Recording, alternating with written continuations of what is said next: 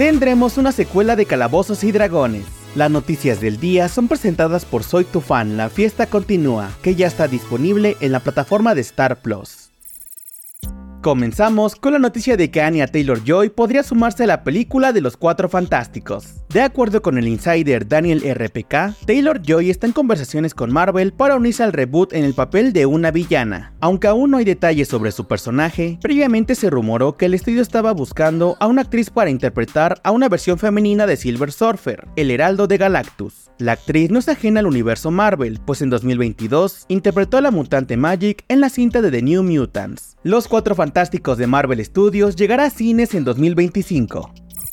Continuamos con buenas noticias para los fans de Calabozos y Dragones, ya que el actor Chris Pine ha revelado que una secuela podría suceder a pesar de su mal desempeño en taquilla, agregando que estaría absolutamente encantado de volver. Previamente, Brian Robbins, CEO de Paramount Pictures, dijo que si había una secuela tendría que encontrar la manera de hacerla por menos, pues la primera película costó 151 millones de dólares y solo recaudó 208 millones de dólares en total. Sin embargo, fue un éxito entre la crítica y el público. Por el momento no hay una fecha aproximada de estreno.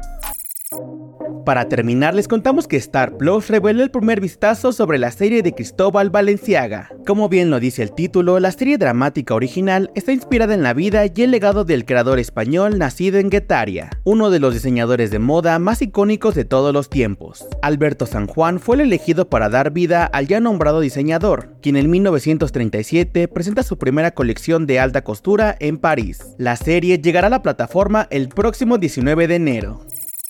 Eso fue todo por hoy. Recuerda que Soy tu fan, la fiesta continúa, ya está disponible en la plataforma de Star Plus.